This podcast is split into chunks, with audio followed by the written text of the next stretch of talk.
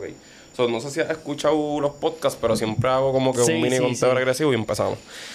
So, nos fuimos en 5, 4, 3, 2, 1. Zumba. Oye, dímelo familia, que es la que hay. Este, ya ustedes saben quién les está hablando. Pero para los que no, mi nombre es Ángel Vega Rivera y están viendo Vamos a darle podcast, ¿ok? Un podcast en donde nos sentamos aquí a hablar de lo que sea, no importa si tenemos el dominio exacto del tema, lo importante es que al final del día ustedes la pasen bien, yo la pasé bien y mi invitado también la pase bien. So, eh, dicho eso, en el día de hoy vamos a estar eh, entrevistando a una persona que yo admiro de alguna manera u otra, porque cuando yo empecé en el gimnasio, esta persona fue la que literalmente me motivó, aunque me hacía bullying también, pero eso es otro tema. Y nada, he visto su desarrollo profesional. Es fotógrafo eh, de Quebradillas, Puerto Rico. Así que nada, vamos a darle aquí una fuerte bienvenida a Xiomar Cruz. Papi, dime lo que es la que hay. Papi, tanto tiempo. ¿Qué, qué? Van como siete años. Estamos ocho. hablando, estamos hablando de eso, este, montando el setup y eso. Y papi, ha llovido, ¿viste? Sí. Pero, hermana mía por interrumpirte, No, pero un millón de gracias por invitarme al podcast. De verdad que, mano, tú también me has sorprendido porque te veo que estás emprendiendo. Tienes tu propio negocio de fitness, ¿verdad? Eres entrenador. Sí, correcto, Y, correcto. hermanos, echa un cuerpo. No, papi, bueno, estoy tratando, estoy tratando porque tú sabes que, este, como te digo yo, en verdad no es fácil y, y nada, tú siempre, tú sabes que en la industria del fitness tú nunca estás como que satisfecho. Como que tú siempre, si llega a ser por mí, esto es, lo digo con toda la sinceridad del mundo, sin, pero tú te, tú te miras en el espejo y hay veces que tú piensas que estás igual. No es como que cuando tú llega un momento que de momento te echas así para atrás y tú dices como que diablo, yo he cambiado. Pues ese flow. Pero, pero nada, so, eh, una, las prim- una de las primeras cosas que quería preguntarte cuando llegáramos aquí, pues, coño, tú fuiste la persona literalmente que a mí me motivó a meterme al gym porque tú eras, yo eh, incluso un momento que yo llegué a pedirte rutina. Sí. So, cuéntame, o sea, cuéntame cómo fue esa experiencia del gym, este, y por qué, porque no, no te veo tan activo como antes. Pues mira, Ángel, yo me metí en el gym cuando estaba en el grado 11. Me acuerdo como ahora. Por el simple hecho de que no me sentía feliz conmigo mismo. Ya. La gente no me respetaba. Y de verdad, la realidad era que estaba bien infeliz. So, un día yo vengo buscando por internet, viendo cosas random y veo a este tipo que se llama Cis. Y yo veo la historia de Cis, papá. Papi, se me había olvidado Cis, cabrón. Cis, Cis. Ok, ya, pa- ya. Para los que no sepan quién es Cis, Cis es básicamente el primer influencer bodybuilder que influenció una generación completa sin nada a cambio. Él no le sacó nada a esa influencia, solamente dejó un legado y ya está. Porque para ese tiempo no se monetizaba tan fácil la industria del fitness como se puede hacer ahora. Claro. Y ese, y ese pana como que él lo que se dedicaba era lift weights y rave en los parties. Literal. Y él se tiraba unos pasos que como que, ¿me entiendes? Eso es como que si tú hacías eso, es como que tú eres cis. Sí. O sea, cis bro, todo, qué sé yo. todo- el moto era es todos somos cis. Exactamente. Este, entonces tú, la filosofía básicamente era, eh, tú ibas al gimnasio, you get jacked, te ponías así fuerte, Exacto. whatever. Y el flow era, soy como cis, ahora la gente me respeta, ahora estoy cabrón porque soy como cis. Claro. Y de verdad, es algo un poquito superficial, pero a la misma vez eh, es algo sumamente positivo. Fue algo sumamente positivo en la vida de mucha gente. Porque Claro. mucha gente de pasar a ser o no estar satisfecho con su físico, no estar bien mentalmente, eh, estar todo el día sin hacer nada, algún tipo de ejercicio físico, pasaron, brother, al gimnasio y quiero ser como cis y ya está. Exactamente.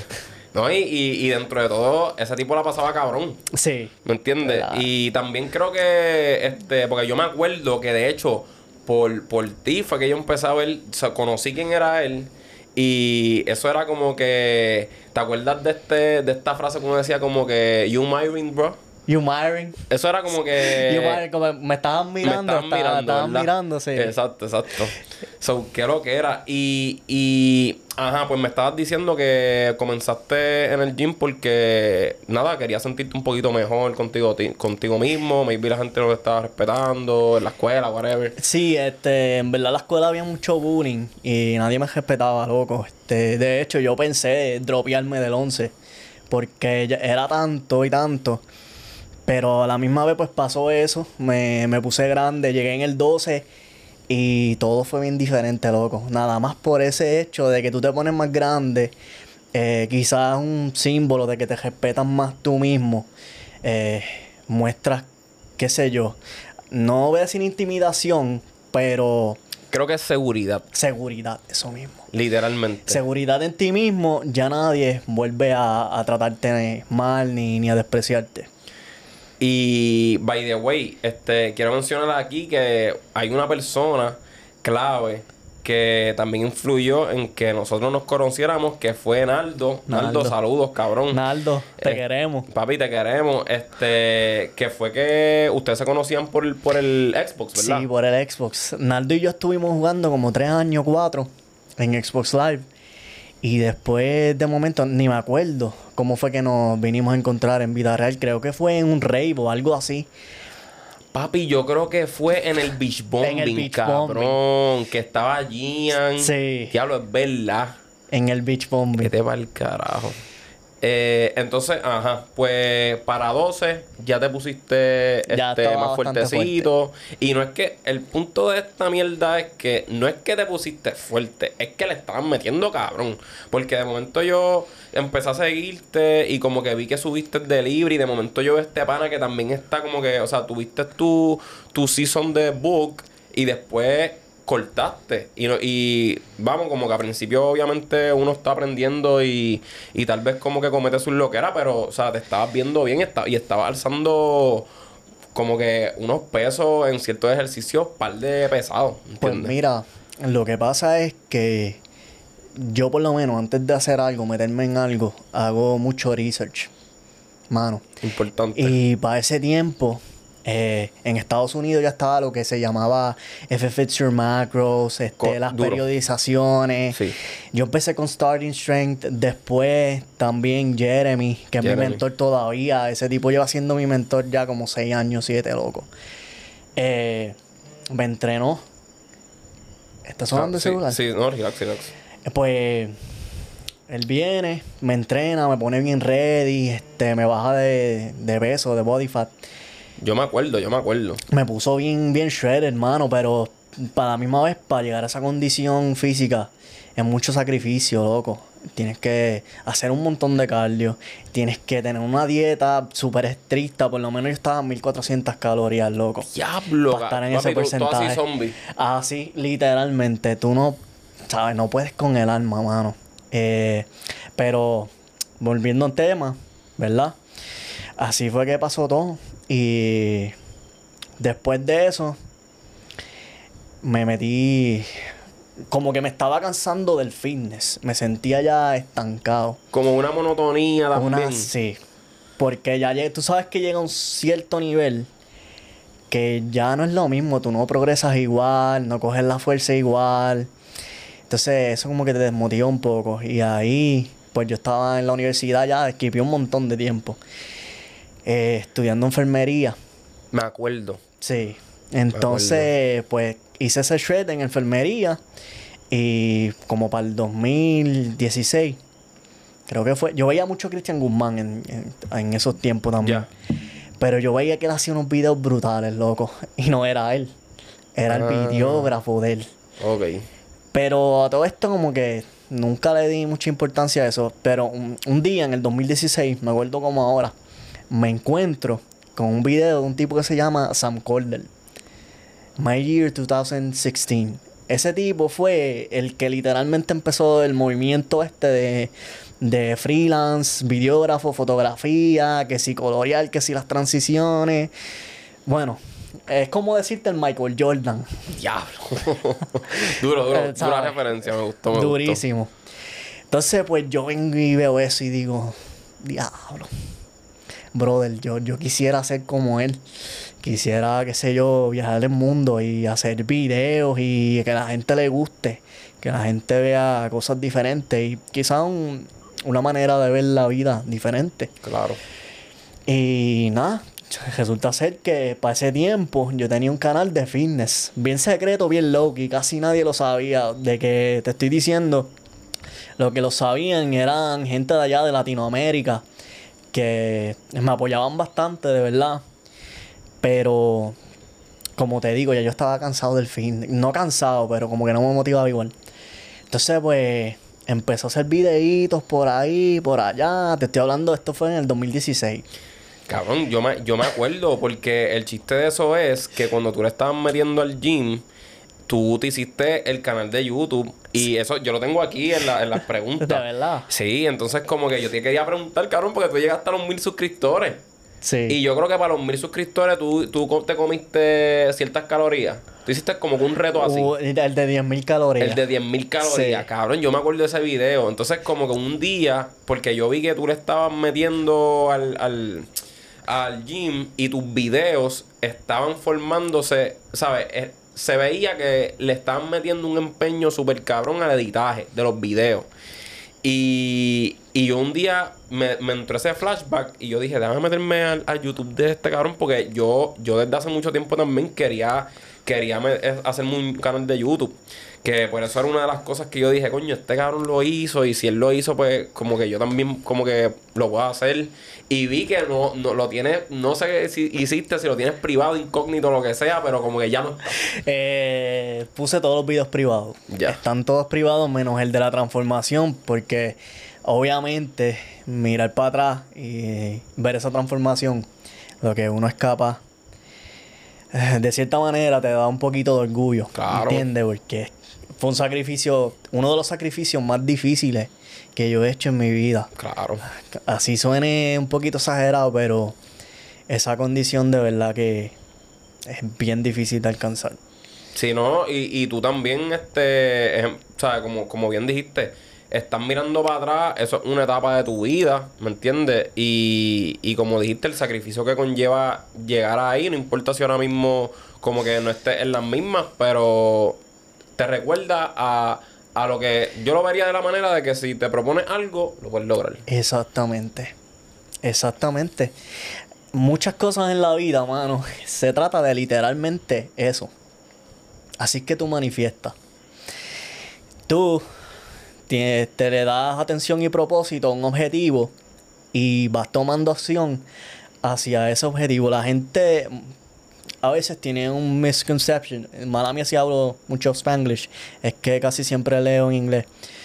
Pero tienen ese misconception de que manifestar es que tú te sientas ahí, atraes algo con la mente y ya está. No. Tú manifiestas mediante acción, Claro. con lo que tú quieres. Claro. Eh, Y, ok, so, antes, dando un poquitito para atrás, para atrás, para atrás. antes de entrar a lo de, a lo de el video, del el Michael Jordan de la fotografía que me dijiste que se llama Sam Corden. Sam Calder, ok. So, eh, cuando le estaban metiendo lo de enfermería, ¿no diste pie con bola con enfermería? Papi, lo que pasa es que enfermería es una profesión que yo, yo la respeto mucho. Porque requiere mucho sacrificio, la clara. Eh, entonces, pues yo me vi en una situación de que en mi vida yo no quería estar rompiendo noche y si hago un mal practice, perdí el trabajo. Entonces, pues estos años de estudiar los Por desperdicié. la borda. Y pues dije, quizás esto no es lo mío. Entonces, pues faltando tres meses para acabar la enfermería, dropié. Ya. Me dropié. Eh, estuve sin trabajo un tiempo porque los tuve. Después conseguí un trabajo. Estuve trabajando dos años en el mall. eh, en reciclaje. Recogiendo los cartones, basura, etcétera. Entonces, pues en reciclaje, yo empecé a reunir poco a poco para una mejor cámara. Ya. Poquito a poquito. ¿Y te acuerdas? Ya, ya para ese entonces tenías una cámara. Tenía la Sony A6000, que era la que yo usaba para grabar en YouTube y, y toda Ya. esta cuestión. Ya. Entonces, pues nada, fui guardando, eh, fui estudiando más de lo que es, es colorear en, el en Lightroom, este, color theory, eh, las transiciones, estudiando obviamente a, a la gente que es buena en la videografía, porque una cosa es copiarse y una cosa es sentarte a estudiar a la persona para tú poder tratar de hacer cosas similares pero en tu estilo. Claro, cabrón. Al, al final del día, influencia. Tú coges una cosita de aquí, una cosita de allá, una cosita de aquí, hasta que lo te haces. moldeas. Lo moldeas a tu manera. Es como Kobe Bryant. Kobe Bryant es el jugador que es más parecido a Michael Jordan en el estilo de juego. Claro. Él estudió mucho a Michael Jordan. Y ellos eran bien panas. eh, La gente siempre tirando cizaña que se ellos eran bien panas. Y al final del día, Kobe es Kobe. Kobe y Jordan Kobe, es Jordan ¿me y ya está. está. Exacto. Duro, duro, duro. Eh, Entonces, ajá, la, la, este, empezaste a ahorrar para la cámara. para la cámara. Entonces, pues de ahí en adelante, porque a todo esto, Ángel, mi Instagram seguía siendo de fitness. A todo esto. Y yo estaba haciendo eso behind the scenes. Entonces, un día, yo digo, ¿y si yo posteo mi trabajo en Instagram? Y dejo este miedo de que la gente no le guste, de que whatever, de que chajee. Porque, ¿me entiendes? Siempre hubieron gente que pusiera un video, siempre hubieran un videógrafo o fotógrafo, pero no todo el mundo estaba haciendo las transiciones, que si los trucos de cámara, whatever. Y un día vengo y pongo un video que hice con, con Débora. Lo pongo, papi. Ese video explotó. Viral. No te voy a decir viral, pero cogió sus 10.000 views. Ya. Es lo más que he cogido en mi vida. Yo no creo, yo creo que este no sé quién fue el que me dijo que después que un video coge 10.000 eh, views, yo creo que eso es ya como un, un tipo de viralidad. Sí. Sí. Ah, No pues. sé si estoy hablando mierda. No sé. El que me lo dijo, pues me cogí de pendejo, pero ajá. Yo no sé tampoco. Yo en verdad, para mí viral, Pero papi, cabrón. 10.000 views, bro. Es como Sí. que tú estás ahí en tu casa creando, ¿me entiendes? Enseñando tu arte y de momento, boom. Boom. Porque a todo esto, Ángel, para ese tiempo, loco, tú salías con una cámara por ahí, tú eras un loquito. Tú eras un alien. Tú eras, tú eras un marciano. Loco, la gente te miraba como si, qué sé yo, tuvieras cinco cabezas y se te quedaban mirando así. Como que, que, ¿qué carajo está haciendo este cabrón? ¿Qué le pasa? Sí, sí, sí. Es verdad, cabrón, es verdad. Sí, tú- bueno, tú sabes. Sí, es verdad.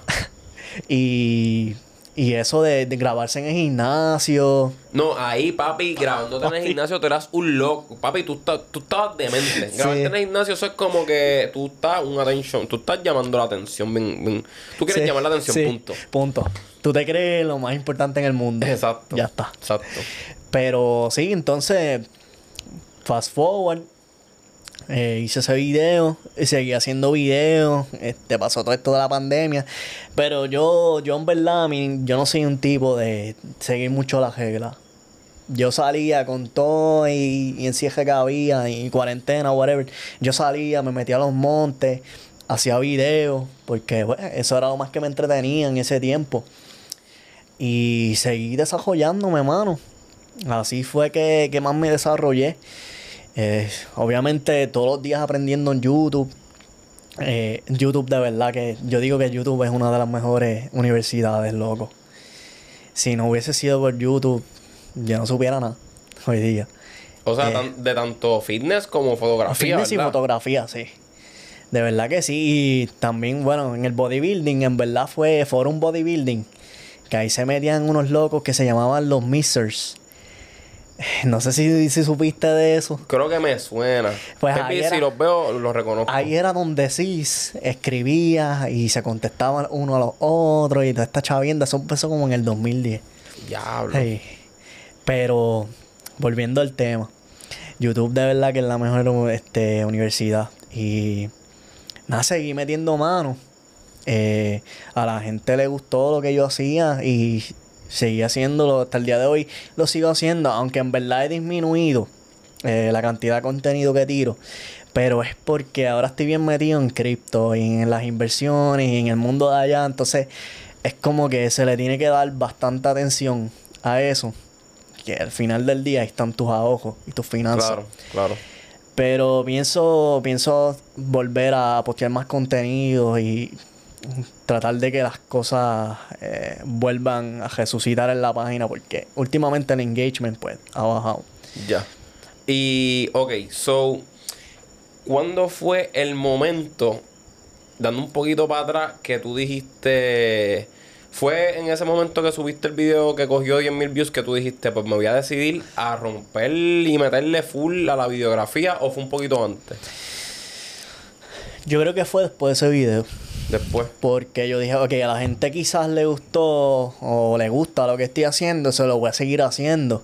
¿Entiendes? A la gente le gustó ver eso, que quizás es diferente.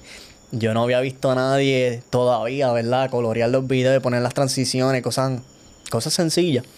Y hacer ese estilo. No había visto a nadie, por lo menos. No estoy diciendo que soy el pionero, que fui el primero, Sí, aquí en Puerto Rico. aquí rápido se ofenden No, y empiezan no. a tirar... No, nada de eso. Quizás había otro tipo que llevaba haciéndolo hasta antes que Sam Calder y es de aquí y Exacto. yo nunca lo supe. Ah, No estoy diciendo fui el primero. Eh, pero nada, a la gente le gustó. Empecé a hacer colaboraciones. eh, empecé a comprar cursos para mejorar mi color grading en las fotos. Este, tomé cursos de videografía también que los compré. Tuve diferentes mentores, por decirlo así. Y eso es lo que he hecho hasta hoy día. El fucking bichiote.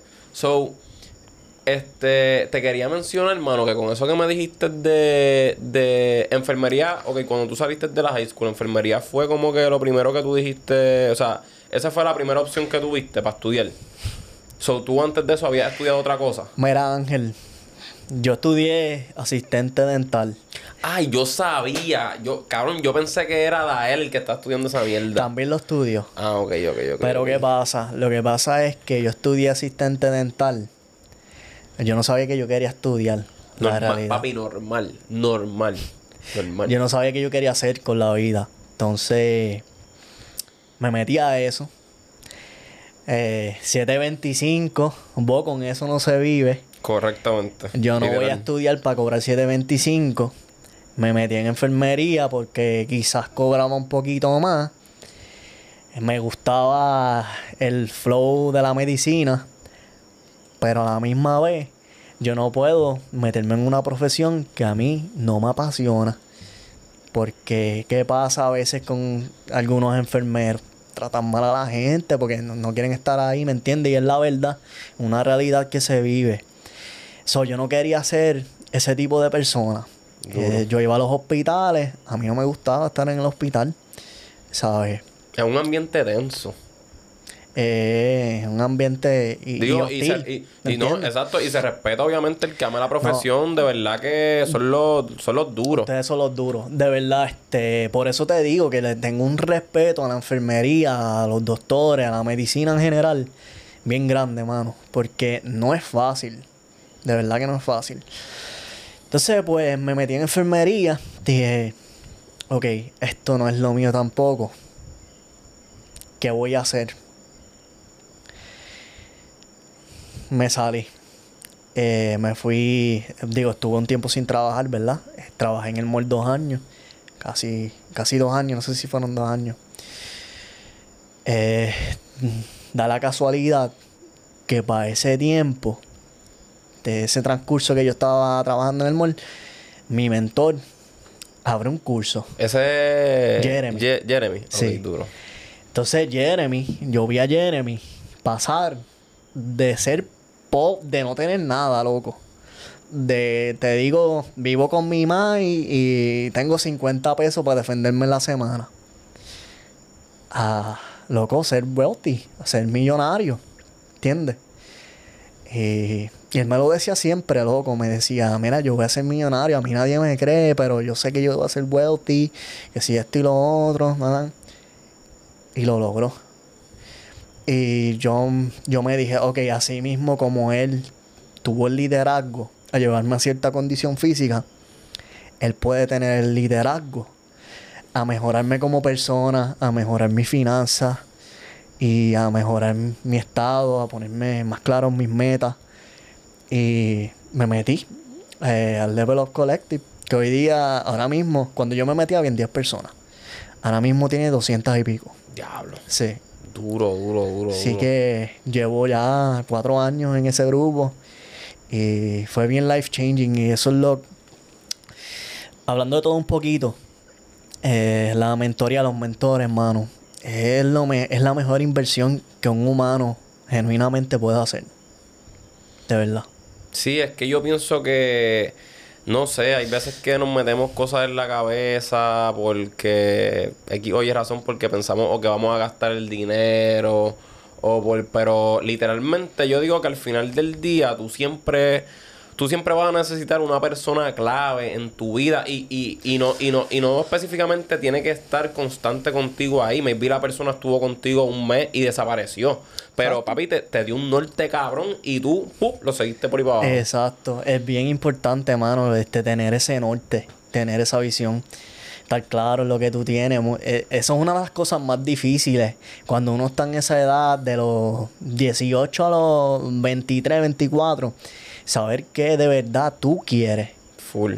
No qué es lo que quiere la sociedad para ti. Exactamente. Y de verdad, papi, te aplaudo con cojones porque quiero, quiero hablar de este tema porque, mano, como que nadie, y no es que, vuelvo y lo digo, creo que lo dije en un podcast anterior, yo no me creo el más adulto ni nada de eso, pero papi, la vida adulta está bien cabrona, como que tiene mucha responsabilidad, entonces, como que el sistema... ¿Qué vas a hacer? Eh, como que tienes que irte por una profesión la cual te pague. Pero puñete, y si a mí no me, y si a mí no me gusta, y si a mí no me gusta, ejemplo, en tu caso, si a ti no te gusta ser enfermero, yo, este, si me, si yo me voy por, por lo tradicional y por lo que mi familia quería que yo estudiara, me decían que me metiera o a la medicina o la clásica, no tienen nada que hacer, métete para el fucking army. No quiero ir para el army, porque bro, es que lo estoy haciendo porque, porque pues la sociedad me, porque sí, por, por, o sea, por mí genuinamente no lo estoy haciendo y eso es una de las cosas más importantes y me gustó que lo dijiste y qué bueno que lo hiciste y lo aplicaste y mírate dónde estás ahora. Que, bro, trataste lo de este asistente dental, no te gustó, te dropeaste. Eso significó para ti que tu vida se acabó. Maybe en ese momento probablemente no tenías las cosas tan claras o lo sentiste así, pero seguiste. Luego de eso intentaste enfermería. Te dropeaste porque no te gustó, tu vida no se acabó todavía. Y ahora está en la fotografía y le estás metiendo cabrón. Me encanta, mano. Eh, de verdad que me encanta. Para mí no es ni un trabajo, loco. De verdad. Es lo que me gusta hacer. Y como, como te digo, no necesariamente porque tú no sigas la línea del sistema. No significa que tú eres un fracaso. ¿Entiendes? Hay que tomar riesgo. Cuando, en especial cuando tú estás joven, es que se toman los riesgos. Correcto. Ya cuando tú tienes cuarenta y pico, ya tú no Ya no hay puedes- break. no puedes tomar tanto riesgo. Porque ya tú básicamente estructuraste tu vida. Exactamente. So, a los jóvenes que me están escuchando, si ustedes tienen sueños, tienen eh, aspiraciones o cualquiera que sea el caso, no tengan miedo de tomar riesgos, verdad. Eh, ser valiente tiene sus recompensas, por decirlo así. Literal, literal. Y no, y al final del día uno aprende, y esto puede sonar clichoso, pero uno aprende por los cantazos. Sí. Uno aprende por los cantazos. Este, hermano, para mí, honestamente, yo respeto todas las profesiones y respeto las universidades. De nuevo, este es mi punto de vista, ¿verdad? Eh, el sistema tiene muchos fallos porque mm, no te enseña muchas cosas que son importantes al fin y al cabo. Ahora mismo vamos a poner un ejemplo. La inflación. Conservativamente, 8%. So, tú estás perdiendo 8%. Esto es súper conservador porque me atrevo a decir que es más. Un 8% anual de tu dinero. Lo estás perdiendo. El sistema no te enseña cómo combatir eso. Tú no sabes qué hacer. ¿Entiendes? Luego, a ti no te enseñan ni para cómo comprarte. Como que pregúntale a cualquier adolescente de grado 12, ¿cómo tú te compras una casa? Papi, yo no sé. Yo no sé todavía, O- loco. Y tengo 26. Yo no sé todavía. Es compli papi, es complicado. Como que yo, yo he tomado, o sea, estoy orientándome con un pana. Este, nos estamos orientando, pero, ¿me entiendes? Para pa, pa más o menos tener una idea y eso, porque, pues, es mejor hacerlo ahora que esperar a que el momento llegue. En verdad, por muchas razones es bueno hacerlo ahora, como que, ¿por es bueno prepararse. So, este, pero, mano, uno no sabe y es complicado y con los pa- todo, todo, todas las cosas literalmente que tú tienes que hacer para comprarte una casa. Sí. Está cabrón. Sí, sí, sí, como que. Y influyen muchas cosas. El crédito, que este nadie te, te enseña tampoco a cómo tener este un crédito y la importancia que tiene un crédito. No es que te saquen la tarjeta de crédito y estés explotando como que esa tarjeta por ahí para abajo, porque al final del día te va a perjudicar en tu futuro. Como que es un rol importante. Tú, yo me imagino que tú lo sabes que. Sí, yo, yo de crédito, pues, no soy experto, pero estoy, obviamente estoy orientado en el tema porque mi mentor, pues, me llevó por el camino y, pues, gracias a Dios tengo un buen crédito. Exacto. Antes de, de seguir hablando de lo financiero, este, nos vamos a tomar una pequeña pausita eh, y volvemos rapidito. Así que, tumba. Ok, so ya volvimos otra vez. Nos cogimos ahí un breakcito que por poco era 2024. Pero ya estamos aquí. So, nada, nos quedamos hablando de lo del crédito. Y, mano, yo no... eh, lo- yo no, no soy experto, por si acaso, en crédito y whatever. Pero lo que yo he escuchado siempre es que, papi, tú cometes un error en tu crédito y eso va a estar manchado por yo no sé cuánto tiempo. Por ejemplo, si tuviste un balance tardío o no sé, X, oye, cosas, te van a, o sea, las oportunidades que tenías tal vez con el crédito bueno no van a ser las mismas que tienes con, con ese error. Este, se quedan siete años en tus reportes de crédito. eh, Siete, siete años. cabrón. Sí, este, las tres compañías, eh, Equifax, TransUnion y Experian, Pico. Ah, ok, pi- pichado. Experian, este, que de por cierto todo el mundo las confunde con alguna entidad federal, no son entidades federales, son compañías, como decir yo abrí un LLC. este, son las que se encargan de ese reporte de crédito y la gente pues usual- usualmente cuando van a ver tu crédito whatever hacen ese request a ellos, ellos tienen su récord, eh, envían si te estás portando bien o mal, básicamente. Sí, es como un nene chiquito. sí. Pero es verdad, eh, tener un crédito malo eh, puede dictar muchas partes de tu vida. Qué loco, ¿verdad? Sí. ¿Y qué te hizo realizar? Porque, ok, como que le están metiendo la fotografía, este, y ya tuviste, o sea, tuviste un trabajo alguna vez en la fotografía que, y mala mía que estoy como que para atrás, para el frente, para atrás, para el No, frente. no te preocupes. Pero tuviste algún trabajo en la fotografía que tú diste, diablo, cabrón, como que qué oportunidad tan cabrona, ¿me entiendes? Como un privilegio este, que nunca imaginaste que, que pasaría, ¿me entiendes? Papi, pues el choker más grande para mí fue Michelle Maricolón. Uh, Nuestra Miss Universe. Diablo, ¿verdad? Eh? Súper buena persona, de ¿Cómo, verdad, cómo pasó eso? ¿Cómo pasó eso? Pues, mano, eso fue por las redes sociales. De momento me escriben que mira, este, cuando tú cobras, que si vamos a montarnos un call, que si esto y lo otro. No me acuerdo ni muy bien cómo fue. De, ¿sabes? Fue un choker, de verdad. Y tú no estabas en agencia ni nada por el estilo. No. Eso fue como que. Fue nada, como que la- una, una de las candidatas top, este, Michelle Marie, eh, Loisa. Entonces yo entro al perfil de ella y digo, wow, de verdad, este, una de las candidatas top. Sí, yo estaba, sí, yo estaba en sí, una de las, de, las- de las favoritas, por decirlo así.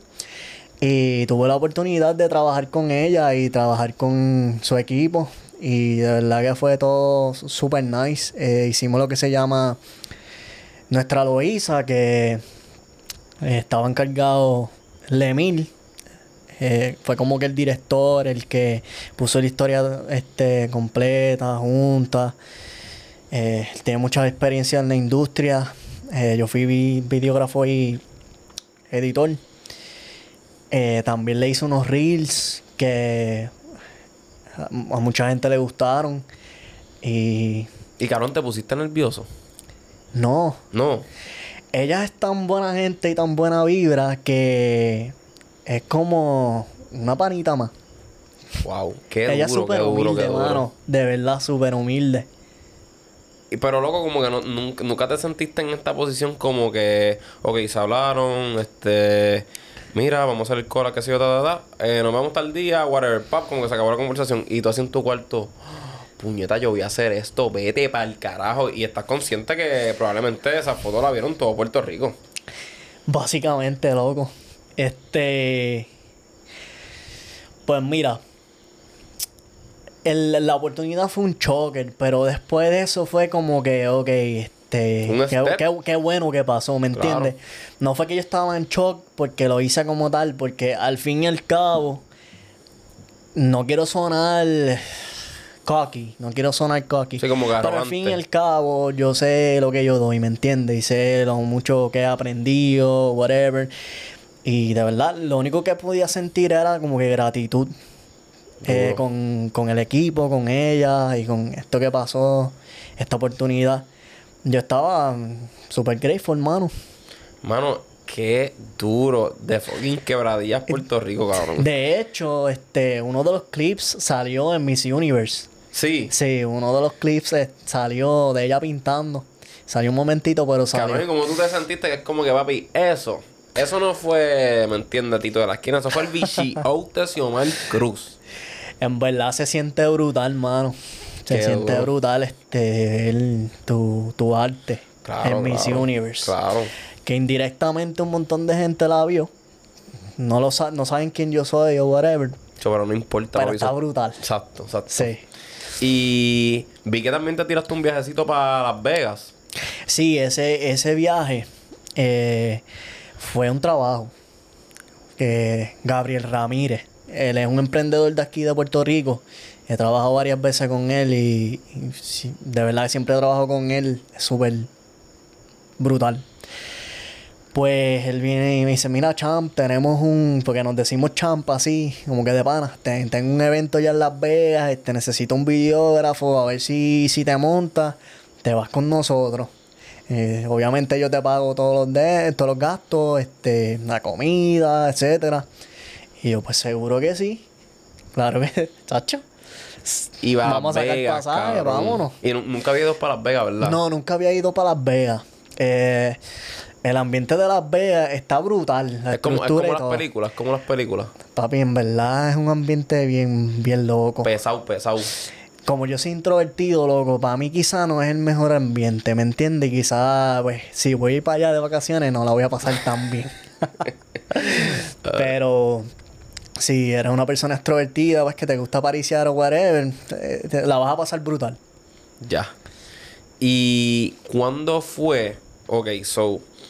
Este. Ya estás como que en una etapa, se puede decir que. Nada, estás fluyendo con todo, ya tienes, ya te sientes súper bien en la fotografía, ya sabes que eso es lo que apasiona. Y entonces empiezas a mirar un poquito para el lado de las finanzas, volviendo al tema. Como que. ¿Cuándo fue que te metiste full a eso? ¿Fue por Jeremy? Me dijiste Jeremy. ahorita. Sí. Ya. Y no, no va correlacionado, pero ¿me entiendes? Como que finanzas, me vi estás buscando un poquito elevar tu mindset y vi que fuiste a una fucking conferencia de Daniel Javif. Daniel Javif. Eh, eh, así es que se llama ese pana. El, el, el, el- ay Dios mío. Que él da, él es como un speaker, un motivational speaker. Eso fue allá en Las Vegas. No, no, no, eso fue, yo, yo no sé, yo, en verdad estoy, no sé si estoy disparateando, pero estoy casi seguro que yo había visto algo en tu historia de eso. Fue, fue de, un, de un motivador. Y si no, pues la cagué. Pero. Yo creo que fue, lo que tú viste fue eh, el CEO de la compañía de PHP, que es Patrick David. Ok. Eh, el tipo, el tipo es, es un brain, de verdad. Yo creo que esa fue la conferencia. Y ¿Qué pero, pero no, o sea, esto fue aparte, ¿no? Eso, eso fue una vez que yo también este, trabajé con él. Y estuve presente ahí. En serio. Pero al igual que tú estás haciendo el trabajo de grabar y todas esas cosas, tú te estás alimentando de ese conocimiento Claro. y ese mindset que tiene esa gente. Ese mindset es un mindset bien único. Como ellos ven la vida y el approach que toman a muchas cosas. Y es bueno, ¿sabes? Aprender. Tras que estoy haciendo el trabajito, estoy aprendiendo a la misma vez. Claro, papi, dos por uno, ¿me entiendes? Sí. Ya lo- y yo aquí bien pendejo diciendo que era Daniel Javi, que huele. Esas cosas. Esas cosas. Sí, sí, sí, relax, relax. So, ok, este, este, te metiste a, entonces al área de las finanzas y como que cuando entraste a ese campo, pregunta número uno, no, este, estabas, sabías, tenías alguna base de conocimiento y número dos, ¿cuán importante piensas que son en el rol de, de nosotros? Papi, tres palabras. Ni puta idea. No sabías nada. Nada. Nada. De lo que yo pensaba que sabían, no sabía nada. Como te digo, no es por tirarle mierda a nadie ni al sistema, whatever. No te, no te educan, ¿me entiendes? Y al fin y al cabo, me preguntaste cuán importante es. Súper importante, loco. Eso es lo que coge el mundo, básicamente. La economía. ¿Entiendes? Tienes que, que aprender sí o sí. Es bien importante. Si no, una de las top tres cosas más importantes que tienes que aprender en tu vida. Estoy totalmente de acuerdo. Sí, es que, bueno, tuvimos la conversación cuando la cámara estaba offline. Sí, estábamos Y- como que este backstage. Sí, backstage, hablando de eso mismo y de verdad que es bien importante, es importante, la educación financiera es bien importante. Y este vi que habías eh, mencionado, no sé si lo mencionaste al principio de la entrevista, creo que sí, pero también vi en tu página que vi algo de NFT. NFT. Papi, qué tema más controversial. Exacto. No, cabrón, tú hiciste, tú hiciste tu NFT. Sí, ¿Y lo sí, vendiste? Sí, sí. Yo, yo vendí un NFT. Este se llamaba Star Shopping. Lo vendí, para ese tiempo los soles estaban. Lo vendí como en 50 pesos. Pero, ¿me entiendes? Para mí lo que está cabrón es que vino un loco del internet o una persona, pues, pues no, no soy despectivo. Viene, ah, me gusta esto, lo voy a comprar. Cabrón, Voy a comprar tu NFT. arte. O sea, mi arte. Para mí no, no se trata ni del dinero, loco. Es como que a una persona le gustó mi arte lo suficiente Para, para comprarlo. para comprarlo. Eso es lo que está brutal. Pero volviendo al tema de NFT, es un tema complejo porque la gente se cree que un NFT es una foto de un mono y ya está. Literalmente, loco. No, papi. Los NFT, cuando tú entras, eh, eh, entras a un tema, I mean, a un team, ¿verdad? A un equipo o a un proyecto de NFTs. Loco, tú tienes un montón de beneficios. Eso es lo que está brutal del NFT, como que hay NFTs que te dan lo que se llama staking de un coin que ellos crean. Ese coin te devuelve dinero a ti, para atrás Ya. por tú solamente aguantar ese NFT. Es una manera de los devs pagarte a ti para atrás. ¿Me entiendes? También este puede tener merch, el aspecto de comunidad. Tú conoces un montón de gente, haces conexiones, loco. Es en ese mundo tú conoces personas súper brillantes, inteligentes, que te ayudan a crecer más todavía como persona. Estos últimos tres días yo he estado en Twitter mucho tiempo con gente que no- nos ponemos de acuerdo. Ok, vamos a comprar este NFT. Qué duro. Y va a pasar esto y vamos, si acaso salirnos por esto. Y tenemos un plan, creamos un plan juntos. Gen- cabrón, con el más que me llevo es de Londres. ¿Qué? ¿Entiendes? Eso que está brutal, mano. Es como un Xbox Live que tú quizás puedes monetizar. Exacto, están monetizando, punto. Están monetizando. Entonces, tenemos que romper este estigma de que un NFT es más que una foto de un mono y ya está, ¿no? Son muchas cosas. Este. Un grupo eh, de NFTs se fueron hasta un viaje para allá, para el Mount Everest. Era uno de los objetivos de si recaudaban tantos fondos. Pues mira, nos vamos para allá, para el Mount Everest, todos. los panas del NFT. Tú me enseñas el NFT y te montas.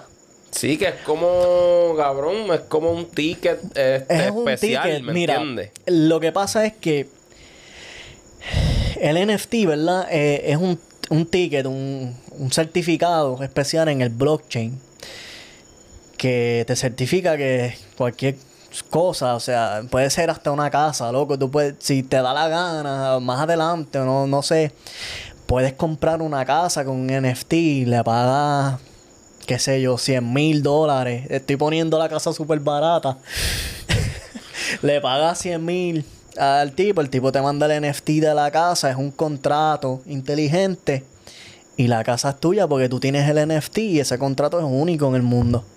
¿Entiendes? En el blockchain. Claro. So, mano, es, es una evolución bien grande porque nunca se pudo certificar de ninguna manera que digitalmente algo a ti te pertenece. Ah, que a mí no me importa que me pertenezca algo, whatever. Mira, a ti no te gustaría tener el blue check mal en Instagram si tú eres influencer. Papi, claro que sí te importan esas cosas. El que me venga a decir que no es porque en verdad está bien biased y las cosas como son. Sí, no, y es que era, eh, vamos, una cosa te lleva a la otra, ¿me entiendes? Tal vez eso te abre más oportunidades. Es ¿sabes? un mundo, es un mundo, está, ¿sabes? Es un mundo que está temprano. Claro. Es como decirte esta gente que entró en el internet en el 1990. El internet era una burbuja que se iba a caer, que se nos iba, que si esto y lo otro. Y mira No, cómo estamos, cabrón. el internet básicamente dicta un montón de cosas en nuestra vida. ¿Sabes? So, eh, para explicarte un poquito del Web 3, lo que pasa con el Web 2 es que es centralizado. Eh, muchas compañías cogen la web. ¿Cómo, Facebook, cómo, cómo Web 3, Web 2? Web 3 y Web 2. Estamos hablando ahora mismo de Web 2. Ok. Tú sabes que Facebook te coge una gran porción, influencia un montón de cosas, este monetiza, te- este recoge tu data, etcétera. Pues en Web 3 eh, el enfoque es que todo sea tuyo. ¿Sabes? Ok. Si tú te bajas el browser de Brave, que es un browser web 3, ellos te dan la opción a ti de tú compartir tu data, pero ellos te pagan mediante blockchain, Ok. porque esa data vale. Oh. A veces no te pasa que tú estás hablando del pana, qué sé yo, de... Y sale ahí. Sale ahí. ¿Y eso es qué? ¿Eso es qué web es ese? Es- Para, o, o sea, para los morones como yo y que hay por ahí también, como que para que les pueda sintetizar un poquito más que lo entiendan bien. Está el web 2, que se encuentra lo que es Facebook. El web 2 es el mundo como lo conocemos ahora mismo. Ok, ya. El internet como lo conocemos ahora mismo, que es eh, centralizado. Ok. Centralizado quiere decir que tiene que haber un middleman para tú poder disfrutar de una plataforma. Ok. ¿Entiendes? Y el web 3 es decentralized. Exacto. Ok, ya. So, el decentralized, tú conectas tu wallet. Eh, loco, ya existen como ciertos tipos de Twitter y todo allá. Bueno, obviamente no son tan populares. Pero existen como que tipos de Twitter que si tú pones tus cosas te dan like, te dan chavos por eso, ¿me entiendes? Nada más por tener ese tráfico. Y como te estaba diciendo, Brave te recompensa por usar tus datos. Full disclosure. Mira, si podemos usar tus datos o whatever, tus cookies y los usamos, entonces pues te vamos a dar chavo porque obviamente estamos monetizando esto. Claro. So, te, te damos un cantito a ti de lo que monetizamos, pero ellos te lo dicen full disclosure, con tu consentimiento, ¿entiendes? Y tú firmas un contrato digital, o whatever, das tu información y ellos te pagan si tú ves un advertisement, que el advertisement se creó, obviamente con tu data, ¿entiendes? Wow. So, es, es un mundo, mano, es Sí, un mundo sí, sí, diferente, es un mundo diferente. Y está, Este, y está empezando, Está ¿verdad? empezando. Si tú estás viendo esto ahora mismo, tú estás temprano. Súper temprano. Estamos hablando igual de temprano de como el internet en el 1990 que todo el mundo decía que eso era un fad, de que no se iba a dar, bla bla bla. Así de temprano está. So, yo en verdad, este, estamos aquí hablando un poquito ahorita tras las cámaras. Este, te mencioné que en mi caso, en verdad, no tengo mucho conocimiento financiero, pero de lo que me, de lo poquito que me han hablado, me he lanzado, ¿me entiendes? Para, porque, no sé, tenía una visión que era como que, eh, o me quedo left out, o por lo menos soy parte de algo. Es, eso es lo más difícil. Brincar en el charco. Una vez tú brincas, te empiezas a empapar. Ya el juego cambia, ¿me entiendes? Porque estás, está, aunque sea bien mínimo, estás familiarizándote. Yo diría que el 98% de la población no sabe, hacer, no sabe hacerse un wallet de cripto. No, claro, claro. ¿Entiendes? Y el futuro, eh, el futuro es, es de blockchain. El cripto vino para quedarse. ¿Entiendes? Ahora te voy a poner un ejemplo a ti. Tú, en el futuro, quizás puedes vender tu NFT de entrenamiento. Ok, si tú compras mi NFT de Ángel Fitness o como tú quieras llamarlo, vas a tener ciertos beneficios con que tú aguantes ese NFT en la wallet. ¿Me entiendes? Claro, es que es algo que se puede monetizar. Y hace sentir a la persona como parte de algo también. Claro, claro, claro, Este, Juan Salgado, yo vi que ese cabrón te ha tirado ya como dos NFT, los vendió hace poquito. escuché de un artista, no sé cuál era el nombre, pero vendió su álbum. En, creo que costaba un dólar en NFT. Y si un millón de personas te compran el NFT, pues hiciste un millón.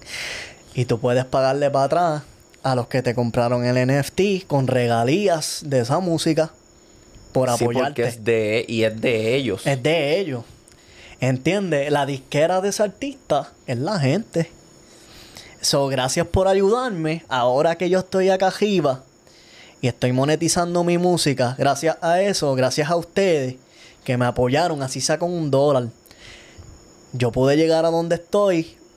Pues el beneficio de este NFT es que por cada canción, qué sé yo, que, que yo me gane un dólar se reparte una cantidad. ¿Entiendes? Por ponerte un ejemplo súper básico.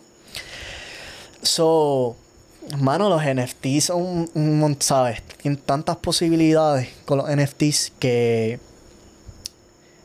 eh, va a ser, bueno, ya es un mercado bien eh, monetizable. Claro, claro, claro. Hay, hay mucha información. Yo, yo he visto, papi, información por ahí volar en todos lados sobre los NFT. Y eso, incluso creo que el que habla con un cojones de eso es Gary Vee. Gary Vee. Gary Vee es bien pro NFT.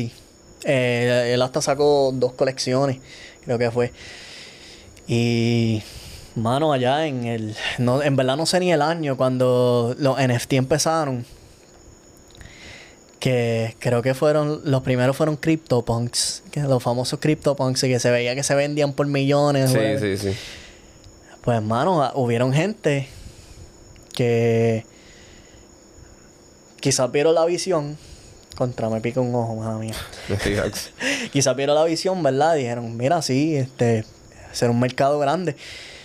Mintearon ese CryptoPunk. Eh, mintear es como que crear el contrato. Lo tienen en el wallet. Lo aguantaron. Y de momento les cambió la vida.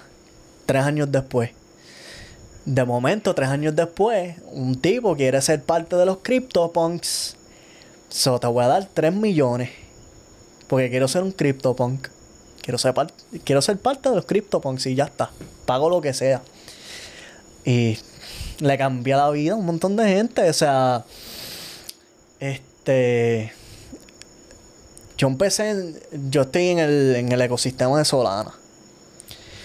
Y yo vi un tipo que de verdad pasó de cobrar al mínimo a brother a, pagarle la casa a la mamá, lo que le faltaba, de pagar, este, retirar a los viejos de él, estar bien parado, por el simple hecho de que creó las conexiones necesarias en ese ecosistema del NFT, hizo su propio proyecto, eh, capitalizó y ahora está de lo más bien. Es un tipo wealthy, ¿me entiendes? Claro. Eh, Y esa, y esa es tu meta, ¿no? Eh, mi meta, mi meta ahora mismo, este, estoy hablando con los muchachos a ver si creamos un proyectito y Duro. este, hacemos algo de ahí. Porque uno de ellos es developer. Yo voy a tratar de hacer el branding. Eh, necesitamos un advisor. Eh, tenemos ya la cara, el que tenemos el market, ¿me entiendes? Que es un equipo completo. Claro, y lo estás diciendo aquí, cabrón. Yo me voy a sentir tan hijo de puta si de aquí a, qué sé yo, un año, dos años, como que, pap, tienes tu, tu proyecto montado Sí, mano. y monetizando. Contando con Dios, ¿verdad? Y no vas a dejar la fotografía, ¿no? No, no, no voy a dejar la fotografía. De hecho, este me interesaría también más adelante cuando haga las conexiones necesarias, este, traer la fotografía a ese ecosistema. Ya está. Pero en Puerto Rico, nadie, nadie eh, está trayendo la fotografía a ese ecosistema, ¿me entiendes? So, me gustaría ser el pionero. Eh, si acaso más adelante educar a los fotógrafos de ese eco- ecosistema y cómo pueden monetizar su trabajo, porque quizás aquí tú- las cosas como son.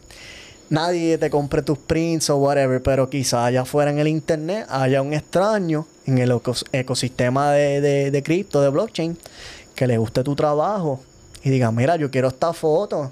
Claro. Y puedes darles beneficio a ellos como que mira, si me compras este NFT, este te mando el print, este te doy otra foto exclusiva, ¿sabes? Muchas cosas diferentes puedes hacer. Pero sí me gustaría que los boricuas empiecen más a integrarse en ese sistema de los NFT, cripto. Este, bueno, blockchain es lo mismo. No, eh, la, la finanza. La finanza, punto, exacto, la exacto. finanza. Ya sea, ya sea, ya sea en cripto, bolsa de valores, Sí, ¿me sí, entiendes? Duro, en verdad eso está súper duro de tu parte y que, y que quieras también, ¿sabes? Que tus proyecciones futuras sean también ayudar a, a, a otras personas, otras personas y personas de tu campo, que es la fotografía. Sí, mano, este, mira, a mí me gustaría también eventualmente, eh, no es que no es que yo soy multimillonario ni que si esto y lo otro, ¿verdad? No, nada que ver. Pero quizás poder educar a los jóvenes que no saben el camino, eh, enseñarlos a ellos a, a invertir y, ¿entiendes? Darle una educación financiera como me la dieron a mí, ¿me entiendes? Eh, conocí un tipo, un boricua, eh, de hecho, en Solana, allá en el ecosistema. Fue bien random porque estábamos en, en Spaces, que es como, no sé si ha entrado Clubhouse. No, no. Eh, es como un chat, es como un WhatsApp que todo el mundo está hablando, es más que hablando, no se escribe. Y él entró, Johnny Cave. Súper buena gente. Y yo estaba hablando con los muchachos y de momento él empezó a hablar español. Como que, ah, eh, eh. Y yo, papi, tú eres boricua. Y claro que sí, papi, que sí, esto y lo otro. Y, y él estaba hablando de que enseñó a un muchacho colombiano que estaba ganando 9 dólares al día, brother Damn. casi todo el día trabajando. Le enseñó de NFTs y whatever. Y ahora el muchacho pues no tiene que trabajar obviamente. ¿Me entiendes? Eh, lo liberó básicamente de una esclavitud. Sí, en le que él cambió la vida. Sí. Y de verdad que me gustaría más adelante, ¿verdad? Cuando ya haya recorrido ese camino, enseñar a la gente, ¿entiendes? Claro. Liberarlos de ese 9 to 5, que puedan ser libres, que puedan hacer lo que básicamente quieran, Sí, y lo que todo el mundo quiere, cabrón, disfrutar. disfrutar, Disfrutar literalmente. disfrutar, de disfrutar la vida. Exacto. Eh, bueno, para mí ha sido un fucking honor tenerte aquí. Me cago en 10. Hace mucho tiempo no hablábamos. Este, el cacho pues estuvo brutal y creo que este le dejaste algo a, a- a las personas que nos están viendo y escuchando. Eh, tengo aquí una última pregunta para terminar el podcast. Que puse, ¿te arrepientes de algo? O sea, le puse así, ¿te arrepientes de algo en tu vida? Pero el punto es, ¿qué le diría, qué le diría a Xiomar actual a, Xio- a Xiomar del pasado? Papi, confía en Dios. En el High. En el universo, como tú quieras llamarlo. Confía. Ya, Ya está. duro. Todo va a salir bien, al fin y al cabo. Eso es lo, lo que yo me diría a mí mismo si pudiera viajar en, en el tiempo. De Bueno. verdad. Ahí lo tienen, el Bichiote, este, redes sociales. Eh, Xiomar Cruz allá abajo. En Instagram me pueden encontrar. eh, Facebook, Xiomar Cruz.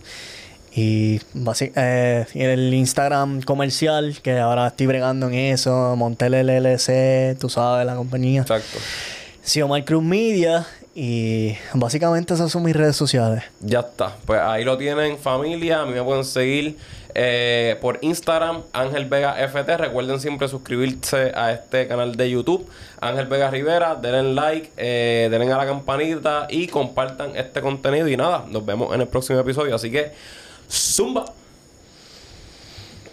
Ya estamos. Papi, yo creo que eso se cortó de que, de que a lo último